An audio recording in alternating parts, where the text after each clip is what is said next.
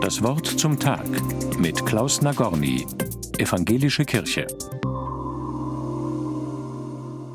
In der Wüste bereitet dem Herrn den Weg. Das ist die Ansage des Propheten Jesaja im Alten Testament. Jedes Jahr, zu Beginn der Adventszeit, begegnet mir diese Prophezeiung. Warum ist es ausgerechnet die Wüste? Weil die Wüste eine faszinierende Landschaft ist, im doppelten Sinn. Einerseits nahezu menschenleer und lebensfeindlich, andererseits voller verborgenem und geheimnisvollem Leben.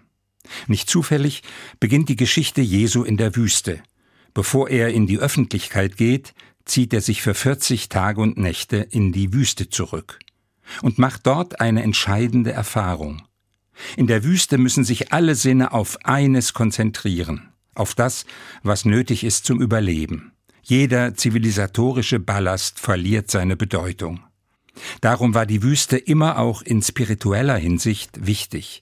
Sie schärft ein, vergiss deine Bilder und Vorstellungen, die du dir von Gott und der Welt gemacht hast. Sie verstellen dir nur den Blick. In der unendlichen Weite und Leere aber kannst du dich für Erfahrungen öffnen, die alles bisherige auf den Kopf stellen. Denn, so heißt es beim Propheten Jesaja weiter, alle Täler sollen erhöht und alle Berge und Hügel sollen erniedrigt werden, und was uneben ist, soll gerade, und was hügelig ist, soll eben werden. Was eben auch bedeutet, die Bilder von Größe und Allmacht Gottes fallen in sich zusammen. Du erlebst, dass Gott kein Denkmal ist, festgemauert in der Erde, sondern dass Gott gerade in den Wüsten des Lebens zu finden ist, da, wo Menschen nach Wasserquellen und Oasen suchen. Vor fast 400 Jahren hat der Gottsucher Angelus Silesius gefragt, wo ist mein Aufenthalt? Und geantwortet, wo ich und du nicht stehen. Ich muss noch über Gott in eine Wüste ziehen.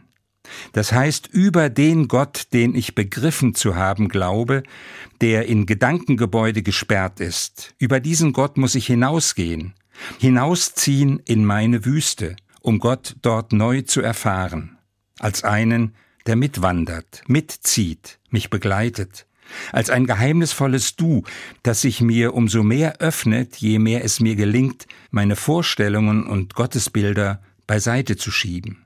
Der Advent bietet dazu überraschende Möglichkeiten. Neues kann erblühen, dort wo es in mir wüst und leer zu sein scheint, weil da einer angesagt ist, der für Hoffnung steht und für Lebendigkeit. Klaus Nagorny, Karlsruhe, Evangelische Kirche